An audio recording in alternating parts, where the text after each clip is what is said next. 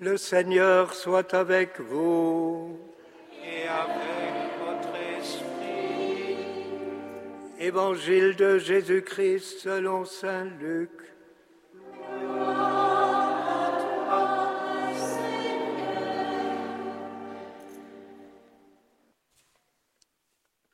Quand fut accompli le temps prescrit par la loi de Moïse pour la purification, les parents de Jésus l'amenèrent à Jérusalem pour le présenter au Seigneur. Selon ce qui est écrit dans la loi, tout premier-né de sexe masculin sera consacré au Seigneur.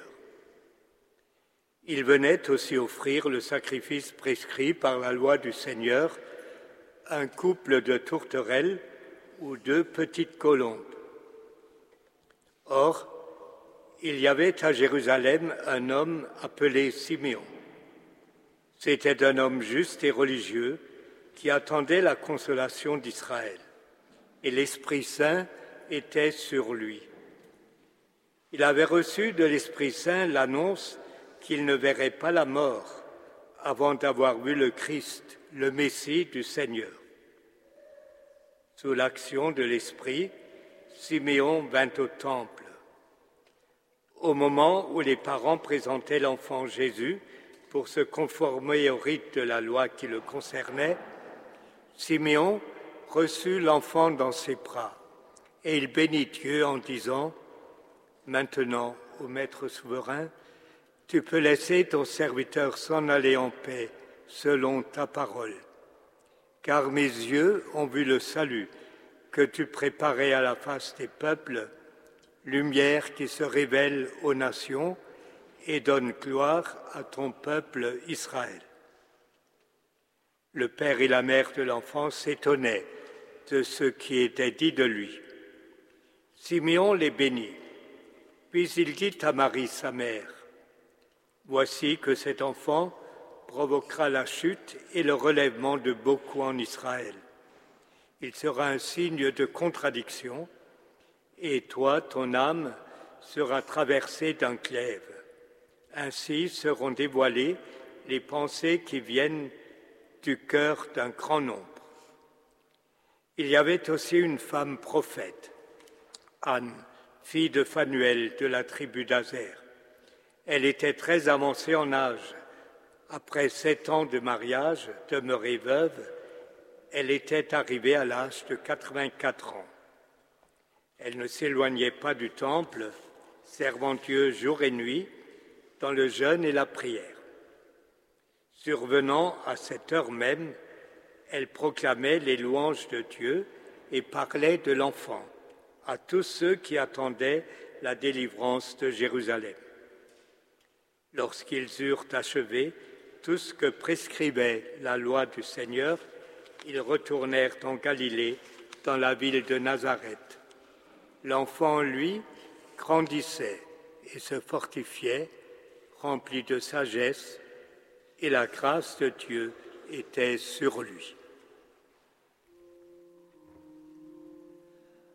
Acclamons la parole de Dieu.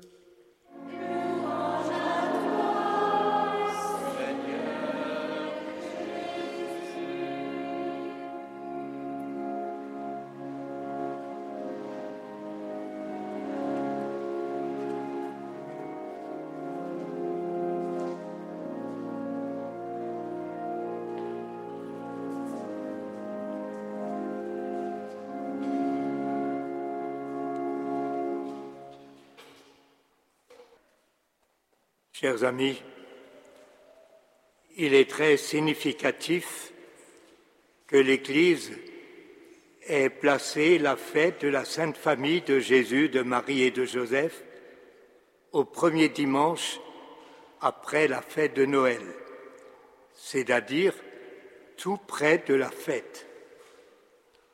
Cela montre toute la place et l'importance que tient la famille non seulement pour l'Église, mais aussi dans la vie de notre monde et de notre société. Les textes bibliques qui nous sont proposés en cette fête nous parlent tous, le livre de la Genèse, la lettre aux Hébreux, tout spécialement, de l'importance de la foi en Dieu. Cette foi nous est présentée comme une force qui fait grandir, qui fait avancer et se développer tout ce que nous avons de meilleur dans notre cœur. Regarde le ciel et compte les étoiles, dit Dieu à Abraham. Aussi nombreuse sera ta descendance. Cet appel, regarde vers le ciel et compte les étoiles, est adressé par Dieu à chacune et à chacun d'entre nous. Il veut ainsi nous faire découvrir que la source qui nous fait vivre est en dehors de nous. Elle n'est pas dans les réalités non plus et les agitations mondaines et terrestres. Pour la découvrir, cette source, il faut regarder vers le haut. Il faut regarder au-delà de l'horizon terrestre pour découvrir la lumière, grâce à laquelle les graines d'amour et d'infini enfouies dans notre cœur peuvent germer et se développer. Le pape François, dans un message qu'il a adressé ces jours-ci aux, aux 5000 jeunes qui sont réunis en ce moment même à la rencontre européenne organisée par la communauté de Thésée en Slovénie, à ces jeunes qui vivent dans un monde plein de bruit où les valeurs du silence et de l'écoute sont étouffées, le pape François les appelle à redécouvrir la dimension profonde de l'écoute. Car seul le silence et l'écoute peuvent nous permettre de nous laisser habiter par ce qui est infini, par ce qui vient de Dieu. Dans le cœur de chaque personne, il y a un désir infini de bonheur et un désir de vivre pleinement l'amour. Et le couple humain est tout spécialement le lieu où l'amour est appelé à se vivre, à s'épanouir de la manière la plus belle dans la construction d'une famille. Aujourd'hui, nous pensons tout spécialement à tous les jeunes qui sont en train de préparer leur vie et spécialement leur avenir.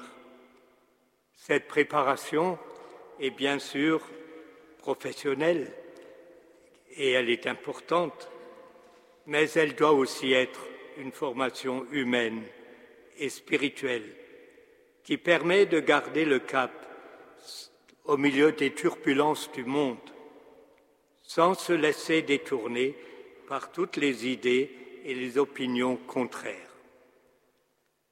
La valeur essentielle sur laquelle nous devons surtout être attentifs, c'est la fidélité. La fidélité dans l'amour et la fidélité au projet d'amour qu'on a choisi de vivre et de vivre et de construire ensemble.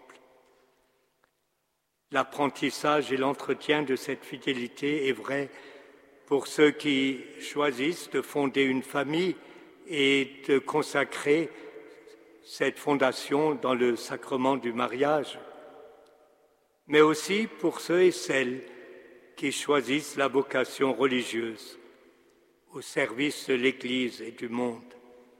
La fidélité est un élément essentiel.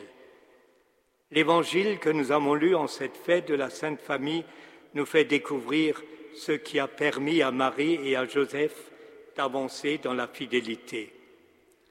Quand fut accompli le temps prescrit par la loi de Moïse pour la purification, les parents de Jésus l'emmenèrent à Jérusalem pour le présenter au Seigneur.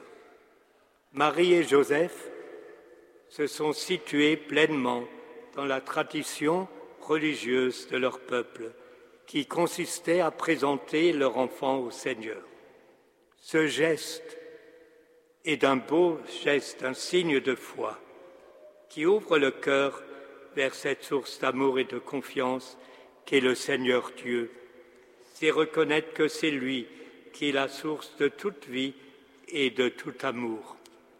C'est ce geste d'ouverture vers Dieu que nous oublions trop souvent aujourd'hui. Alors notre amour n'est plus renouvelé. Au lieu de devenir un amour et d'être un amour qui s'ouvre toujours plus vers l'autre et qui se sent responsable du bonheur des autres, l'amour devient un amour égoïste qui s'enferme sur lui-même et qui ne recherche que ses satisfactions personnelles. La vie devient alors triste et même malheureusement violente dans les couples et dans les familles. Nous le voyons dans les actualités souvent, et les femmes et surtout les enfants en sont souvent les premières victimes. Alors aujourd'hui, nous voulons prier pour tous les couples, pour toutes les familles de la terre, pour qu'elles soient heureuses et pour qu'elles ne se laissent pas détourner de cette source d'amour qui est le cœur de Dieu. J'étais étonné quand j'étais dans les réunions de préparation au mariage, lorsqu'on disait aux jeunes, vous savez, la seule chose que Dieu veut pour vous, ils se demandaient ce que cela pouvait être. Alors on leur disait, il veut simplement que vous soyez heureux. Et ils étaient étonnés. C'est la seule chose que Dieu veut vraiment pour nous, que nous soyons vraiment heureux. Et c'est lui qui nous montre le chemin.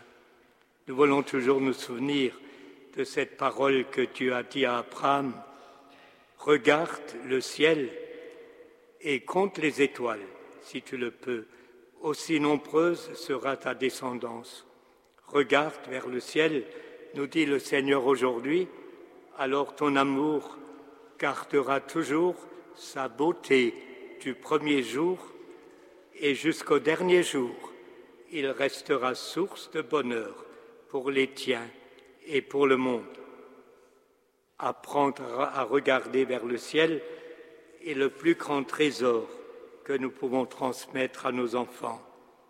Et à chaque célébration de l'Eucharistie, nous goûtons déjà la force de sa lumière.